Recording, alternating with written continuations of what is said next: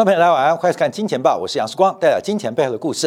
好，我们看这几天啊，美国股市每天啊都是电子盘走高，而且亚洲夜盘啊是开高。这个大家睡醒之后，怎么变成大跌啊？这个美国股市现在已经出现一个新的惯性，就是开高走低。开高走低，每天都有更便宜的机会啊，形成了一个很特别的现象。我们从道琼指数观察，昨天鲍威尔在参议院进行第二天的听证啊，受到前一天美国股市大跌的影响，他试图安抚市场，就是所谓的加快退场。不一定会对市场造成破坏性影响，试图安抚。那昨天晚上啊，大家在可能睡觉之前看到美国股市啊大涨啊，早上起来美国股市变大跌啊，所以我们看到现在美国股市啊，基本上它的形态已经得到一个更清楚的一个确认，就是一个假突破的头部讯号，呃，应该已经是。完全的完成啊！那不仅是美国股市，包括了欧洲股市，那亚洲股市，呃，这个四小龙当中啊，包括了韩国股市、香港地区、新加坡股市，基本上这个头部的形态都非常完整啊。独独台北股市在这几天继续上演一个嘎空行情啊！当然市场上盛传啊，主要是针对十二月中旬啊，台湾地区的公投啊，这个执政党似乎非常有一个企图心，对于股市目前的一个价格有一些积极的一些护盘行为啊。好，那我们看一下。包括了标普五百啊，也是连续两天出现开高走低发展，而且是创下近一年以来最大的两日跌幅。那这个呃，包括了 VIX 指数啊，在过去一段时间，这是历史上第四次啊，这单日涨幅超过百分之五十。那这一次会有什么不同？我们要持续做一个观察。那 S M P 五百基本上也形成了一个双峰的格局，目前这个双峰的颈线也是被跌破的。那我们看一下，就这几天道琼指数，呃，我们看一下从开盘到收盘的过程，每天啊早盘都走高，那午盘之后都走低，每天早盘都走高，午盘之后都走低。昨天也是一样，早盘都走高，午盘之后就崩盘。所以，我们看这几天啊，美国股市的开高走低的现象。越来越明显，那更特别是，哎，现在电子盘又涨了两百点、三百点，那今天晚上会不会继续开高走低？昨天晚上就有这个好朋友啊，这个私赖我啊，就说，哎，世光啊，我有科科空科技股啊，怎么又反弹了？我还没赚到，怎么基本上又快到我回到成本区间？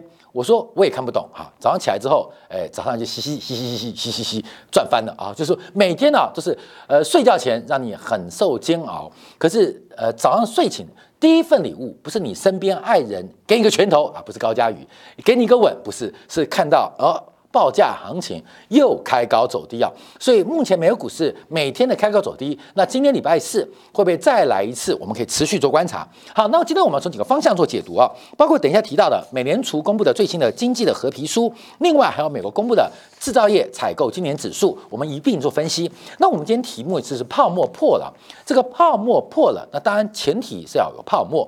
我们先从这个巴菲特的指标啊，就是按照整个美国的市值跟 GDP 的关系来做个。对比啊，经过了物价还原啊，目前美国的总市值，股票市场的总市值是 GDP 的百分之两百五十，就是二点五倍，这远远创造创下了呃历史的记录啊。因为过去啊，这个巴菲特的比值适用于美股，大概是一倍到一点二倍是正常的水位，那现在啊，已经来到了百分之两百五十啊，所以美国股市的总市值。跟美国经济的 GDP 出现了非常大的一个开口的落差。大家知道，GDP 是一个地区一个地区一年之内所创造的财富，我们视为一个增量。而这个股票的市值，它是一个存量逻辑，所以为什么巴菲特他都有提到市值跟 GDP 的关系非常非常的重要？所以整个整个目前美国股市的市值跟 GDP 的关系来到了不断创下历史新高，这个泡沫到底多大？我们继续往下看下去。好，另外一个托托宾 Q，这个托宾的这个 Q 比例啊，指的其实就是这个资产的这个重置的比率啊，就是这家公司啊啊，譬如说台积电啊，现在市值可能。十兆啊，可能十兆。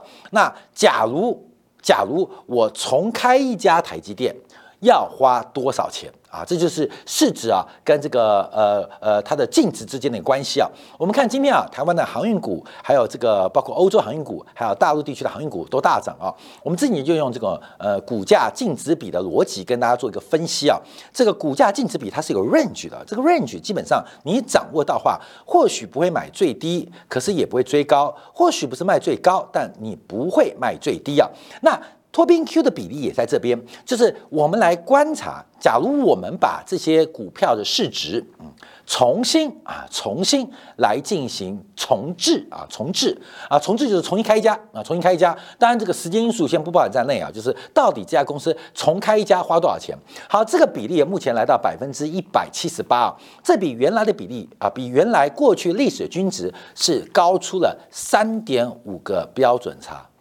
三点五个标准差，我没有在管理学或在统计学当中，三点五个标准差的含义是非常非常惊人的哦，它是远远超过预期之外。也就是你知道三点五个标准差什么意思吗？就是高嘉瑜不是被打，高嘉瑜打人，就这个事情啊，就是会跌破眼镜的意思啊。它远远远远的是超出正常的我们理解的范围之外，那不是一个标准差。不是两个标准差，它已经超过了三个标准差，也就是目前整个股市市值跟股票上市公司企业的重置的成本出现了非常非常严重的背离，非常非常严重的背离，也就是你直接重开一家公司，可能都比市场上来追逐他们的这个价格来的有意义。或有价值啊，好，这是托宾 Q 的比例。好，另外我们看到包括了本益比、市盈率的角度啊，那市盈率角度目前也是也是来挑战之前的新高。那这个新高挑战是两千年新高，哎，国美没过啊，没过啊。那你要主要了解啊，因为美国股市目前来讲，以 K Shiller 的一个基础做样本啊，很多很多，包括我们看到 IPO 公司。甚至一些以并购为目标的目标的这些基金啊，基本上它并没有在这个虚的本益比当中，所以很多东西没法算，你知道吗？很难算啊！你像最新的什么那个那 R 开头那家那个电动汽卡车公司股价狂飙，它还没算进来啊。所以这次的希勒本硬币，你会从指数做观察，它很高，可是没有过高。可是事实上跟市场目前的结构有非常大的一个差别。所以有个修正比例叫市销率，就是每一股的每一个每股的股价啊，股价跟它的这个呃呃营收之间的关系，就是你用一块钱去买多少营收回来。你去多花一块钱买多少营收回来，或是一块钱营收，不是盈余哦，一块钱营收在市场上可以创造多少的价格？那这是个比例关系啊！你要买一块营收，你愿意花多少钱买回来？好，根本就很简单啊！这个很多公司啊，这个我们看很多一些不不良的上市公司啊，像以前的博达案呢，就是老板掏钱，老板掏钱灌公司营收。老板掏钱灌公司营收，现在这个市销率的比例啊，基本上是三点一倍，也就是也就是像以马斯克为例好了，他现在假如他他这比例当然更高了。我们举美国市场这样一个老板，他把股票卖掉会拿到三块钱，把其中一块钱灌回公司。假如你是苹果的老板，我们就假以三点一倍逻辑是，你股票卖掉可以卖三块钱，你再把一块钱来苹买苹果手机。你是福特老板，你就把股票卖掉三块钱，那再把一块钱来买福特汽车。所以这市场上什么叫泡沫？就是很离谱，就是会给这个上市公司啊，或是非法或呃居心不良的这些呃大股东们非常有可乘之机哦。你只要去灌营收就好了嘛，你只要去灌营收，就是市销率去做一个比较，你把股票卖掉，然后把你的卖掉的钱的三分之一。拿去买你公司的产品就好了。那至于有没有用，没用，把丢掉当垃圾。反正你只要再灌一块钱的营收进去，它会涨三块钱出来。现在这个市销比是高达三点一倍，也是离谱到一种极致的地步。光明，你懂我意思了吗？你懂我意思吗？就是把股价卖掉啊，灌营收，或者是你先灌营收。你是卖马桶的，对不对？你卖马桶，我是马桶小开啊，我是马桶小开，那我就买十个马桶。我就买十个马桶，那公司营收不就增加了吗？嗯，公司营收之后，我就把股票卖掉，我会换换回三十个。马桶的价格，这就变成一个很可爱的现象，叫金斧头、银斧头。你丢下去，它就长大哈。所以，我们看到这个市销比啊，就是从每一个每一块钱的营业收入，投资人或市场会用多少钱去追逐它。那目前的价格来到了三点一倍，这也是一个历史最离谱的金额。因为过去两次达康泡沫跟这个金融海啸的时候，大概到了二点二倍就撑不下去，因为这故事编不下去嘛。因为大家不傻瓜嘛，哎。我只要灌一块进进去，我丢一个银斧头出来，会变金斧头回来。现在不得了，现在丢丢大便进去啊，银斧头都跑出来了。所以你知道吗？就是这个市销率的概念啊，代表现在美国股市的泡沫是非常非常大。所以我们今天标题说泡沫爆了。爆了是一个形容词或是个动词，那重点是有没有泡沫？其实大家心知肚明，全球资产价格泡沫是非常大的。可是是不是开始爆了啊？是不是开有泡沫会不会爆？还是已经爆了？好，当然这个也是他们整理出来这个发展发展的，就是跟两千年的呃这个 dot com 啊 bubble 啊做比较。那不管是呃经济成长率啊，还有税后成呃盈余的变化，基本上其实大同小异啊。但这一次还是数值比较高，唯一最大的关键在这边。就是官方利率有极大的差距，我们看到低利率或负利率所推升的估值泡沫是非常非常恐怖的。所以，当这个利率的变化或流动性的变化开始产生，这个估值泡沫破灭的确定性就会越来越大。我们不断跟大家来做一个提醒和分享。好，那我们这边要观察一下，因为昨天呢，这个美联储公布了合皮书。合皮书，什么叫合皮书？我们再次跟大家提醒一下，因为美联储每次开利率决策会议的时候，会推三本书啊，三本书啊，三把三本书。那第一个叫做，其中一个叫蓝皮书，这个蓝皮书啊，会在开会前的那个周末。发给所有的理事跟主席回去研读啊，干嘛？就是呃，从这个美联储的内部官员呢写出来，除了利率政策之外，也分析他们并其他的一些呃市场的变化跟影响或经济的发展。这蓝皮书是不公布的哦，就是开会前啊前的那个周末，哎，你们不要想说周末可以打高尔夫球，可以陪小朋友出去玩，不行，要把蓝皮书读完。所以周末礼拜五之前会把蓝皮书给。给这个 FED 官员，就下礼拜五。那另外一个绿皮书，那绿皮书就不是美联储内部的研究团队，而是美联储的经济学家所写出来的，包括国际经济环境，还有美国经济的前景来做一个掌握。会在礼拜四，就是开会前的礼拜四。啊，发给所有不管有投票权的里监事，还是各地方分行的主席。那这是两本书，这两本书都买不到啊，也看不到。绿皮书跟蓝皮书基本上是高度机密啊，美国的高度机密，只有美联储的投票官员跟与会官员可以看到。唯一看得到的是合皮书，合皮书是开会前两周之前会编制完成。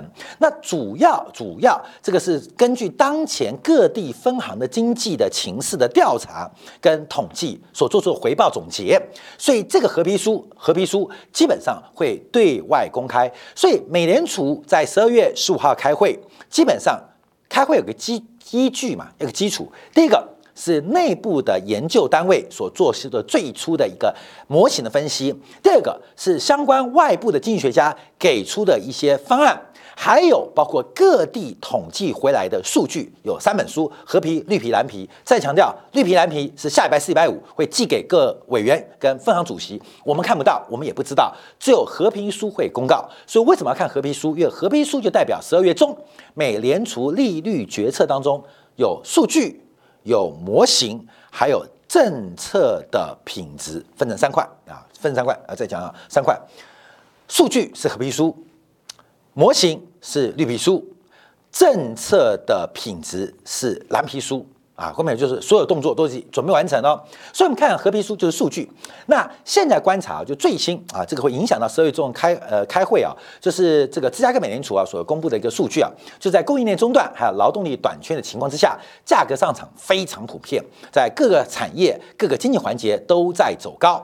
那大多数的地地区啊，温经济是温和成长，但受到供应链中断跟劳动力短缺的一个影响，所以使得物价全面走高。对于供供应链跟劳动力目前紧张的情况能否缓解，具有一定的不确定性。那特别提到这个工资啊啊，就业正在以一个非常强劲的增长速度，而企业在招聘员工出现非常大的困难。几乎所有地区，芝加哥就是跟大家呃收集资料，呃收集资料啊，这个呃说现在什么状况，所有地区都回报现在工资的增长非常非常的迅速，非常非常迅速。所以包括了价格从温和到强劲的增长。好，我们看各地分行报告，各地分行报告，十二家分行嘛，十二家分行，根本就讲十二家分行。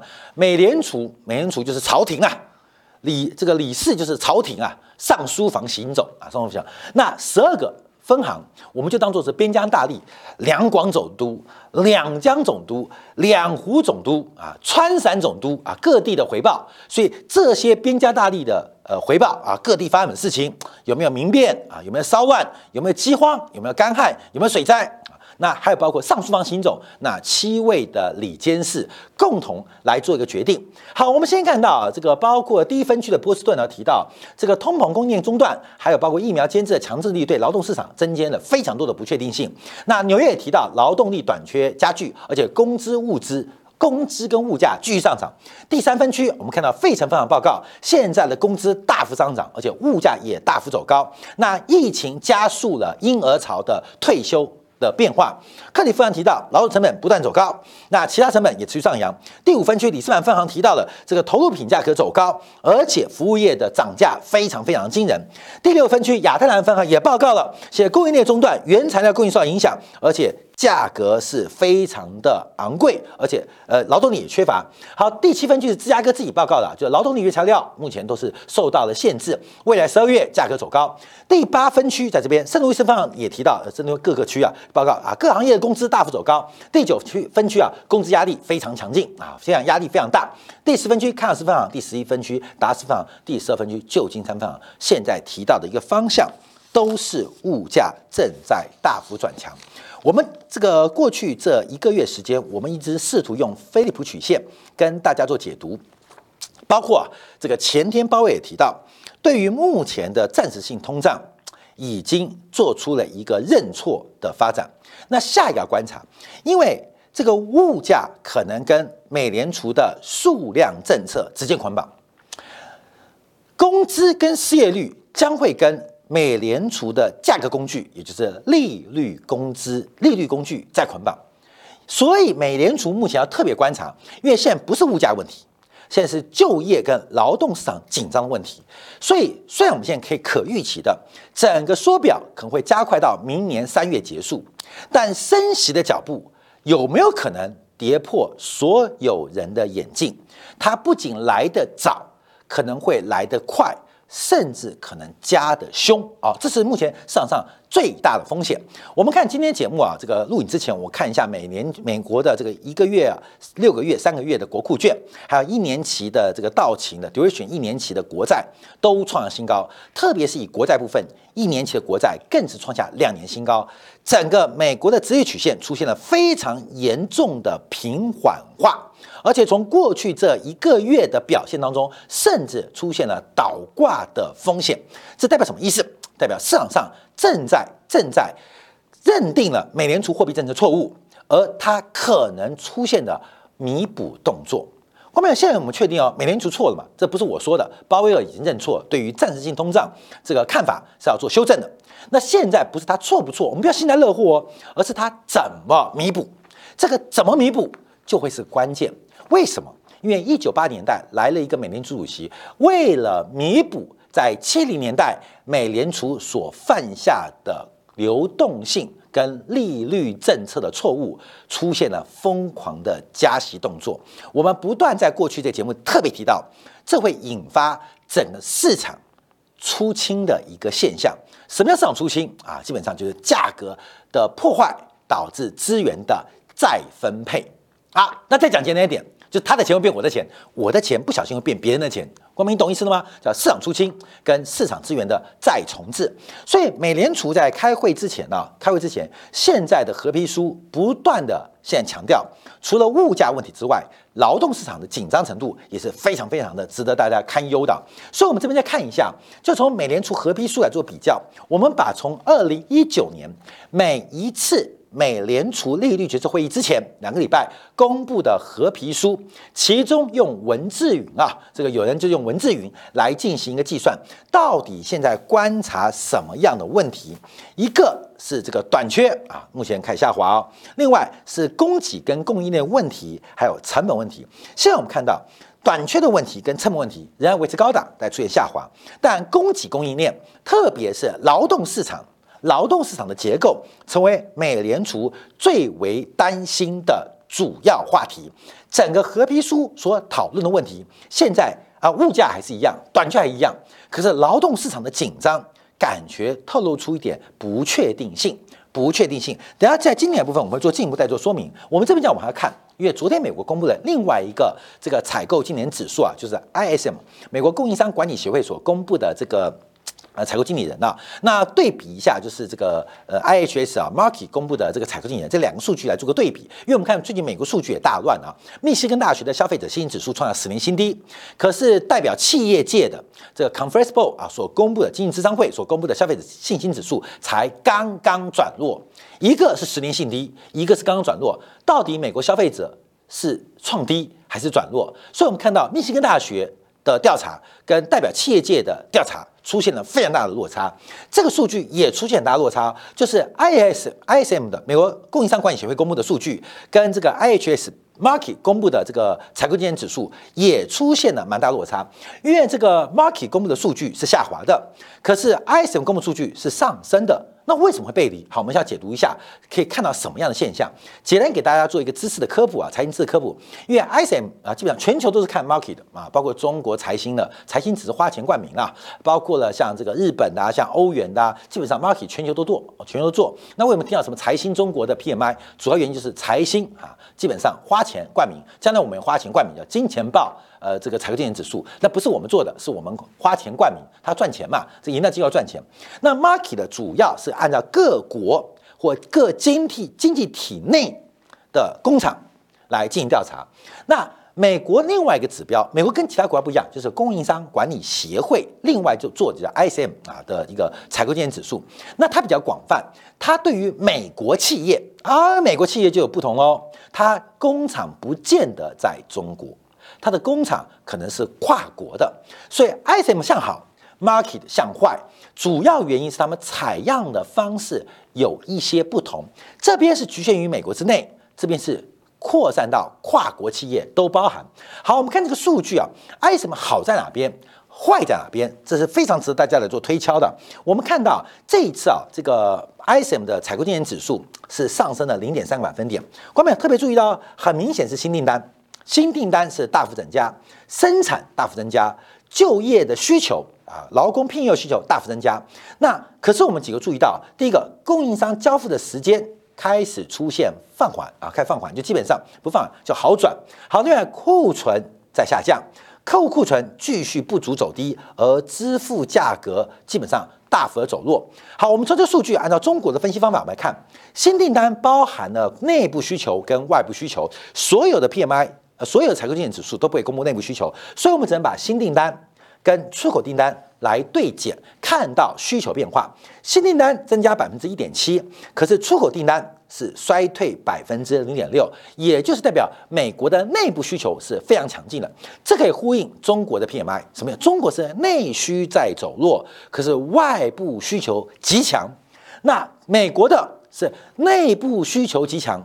外部需求在走弱，那中美之间就呼应了嘛，也可以跟日本的、跟欧洲 PMI 做呼应，就是目前全球拉动经济火车头在于美国身上。好，这个订单部分，那订单增加之后，启动了生产，启动了就业，好，开始缓解了目前库存不足的发展，所以整个 ISM 的数据看起来是乐观的。可各位有，我们把这个指标拆开来做分析，你会发现这个数据啊，其中并不是那么好。并不是那么好。我们之前有大家教大家算过啊，怎么计算这个采购经理人指数的信心指标，就是用百分位化的一个方法来做计算。